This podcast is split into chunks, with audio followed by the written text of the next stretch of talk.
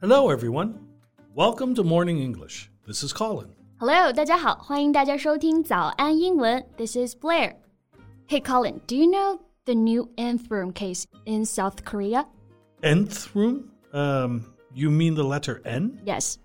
Uh, well, it doesn't ring a bell. What is it exactly? N 号房事件啊，相信很多同学对这个名字都不陌生。去年发生在韩国的一起群体性的非法视频案件。那今年呢，又有了一起针对男性受害者的非法视频传播案件，也被叫做新 N 号房事件。So it refers to a massive digital sex crime that has shaken up the country due to its unprecedented scale and violence. Unprecedented scale? Well, how many people were involved? Well, the number of confirmed victims is at least 103, including 26 minors. What? Even minors? Well, that's utterly unacceptable. 对，因为 N 号房事件史无前例的这个规模啊，所以才导致民众如此强烈的一个反应。那我们说到的这个 unprecedented 作为形容词，它就表示史无前例的、空前的。Yes. If something is unprecedented, it has never happened before. Or if you describe something as unprecedented, you are emphasizing that it's very great in quality, amount, or scale. Right，N 号房事件涉及的人数之多、影响之大呢，史无前例。那其中受害者还包括未成年人 （minors）。People are minors until they reach the age of 18. Yes. Well, how did this work? Well, um, why don't we just talk about it today? Sure. 那今天我们就来聊一聊之前轰动一时的韩国 N 号房事件吧。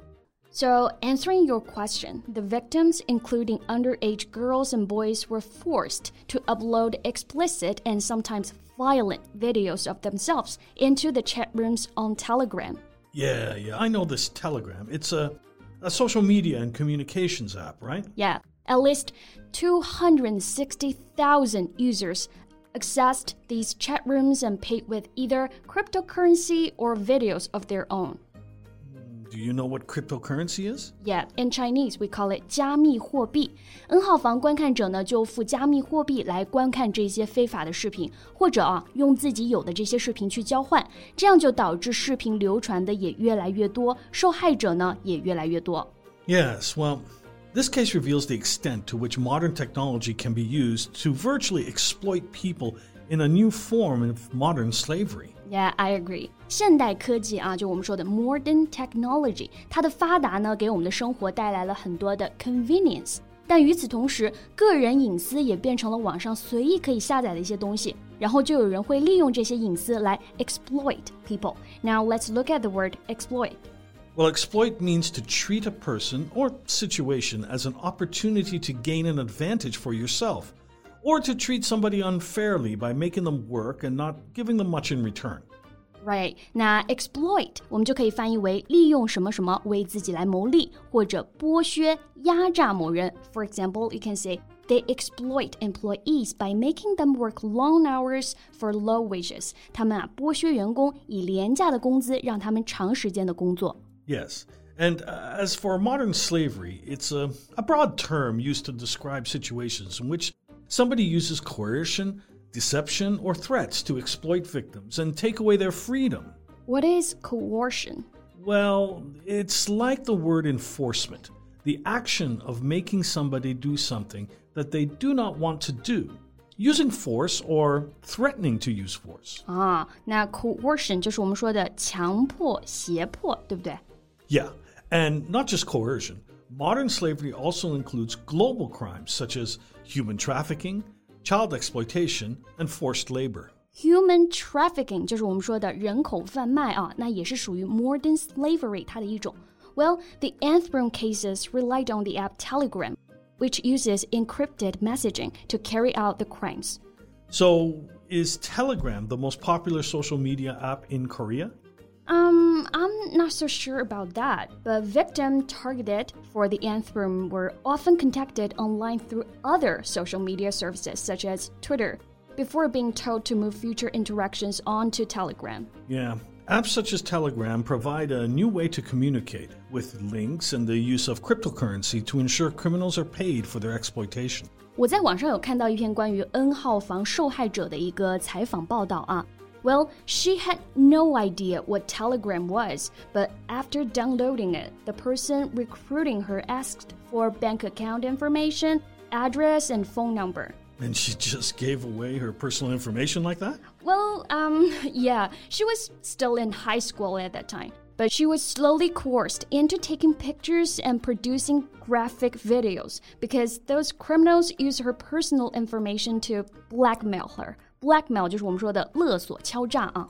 Blackmail is the action of threatening to reveal a secret about someone unless they do something you tell them to do, such as giving you money. Yeah, in this case, taking pictures and producing videos. Right. The shame factor can be used to hook a victim in. Yes, especially in some cultures like Korea, you can control, exploit, and threaten people from a distance. Actually, digital crimes in South Korea even those targeting children, are notorious for attracting light sentences. Under Korean law, producers of child porn can receive up to a life sentence. But in reality, the average was only about two years in 2017. 对，这么多人罔顾法纪的原因呢，是因为这个犯罪的成本实在是太低了。韩国呢，因为判刑太轻啊，也是臭名昭着。那这里我们就学习到了一个新词，notorious。Yes, to be notorious means to be well, well known for something bad. Yeah. Do you know the movie Hope? Oh, what is it about? Well, it's a Korean film based on a true story. An eight year old girl was raped and bitten by a drunk 57 year old man in a public toilet. The girl was badly injured. She's gone through a series of operations, and the court sentenced the man to only 12 years in prison. 12 years. Yeah, and the man has a history of physical and sexual violence. I wonder if the verdict would be different if the same thing happened to the president's daughter. Yeah，看过《Hope》，也就是我们说的《溯源》这部电影的同学，应该也跟我一样啊，对里面的这个小女孩的遭遇呢痛心不已。那对罪犯的这个行为也是恨得咬牙切齿。尤其是了解到这部剧是由真人改编的时候。Yes. Well, without collaborative, comprehensive efforts from different sectors of society, the nth room will happen again. And digital sex offenders will slip back into the crowd, their faces indistinguishable from the rest of the street. 对社会的改变呢，还是需要每个环节的一个通力合作吧。不管怎么样啊，还是希望 N 号房的这个事件的悲剧都不要再发生了。OK，那我们今天的节目呢，就先到这里了。So thanks for listening, everyone. This is Colin. And this is Blair. See you next time. Bye. Bye. This podcast is from Morning English. 学口语就来早安英文。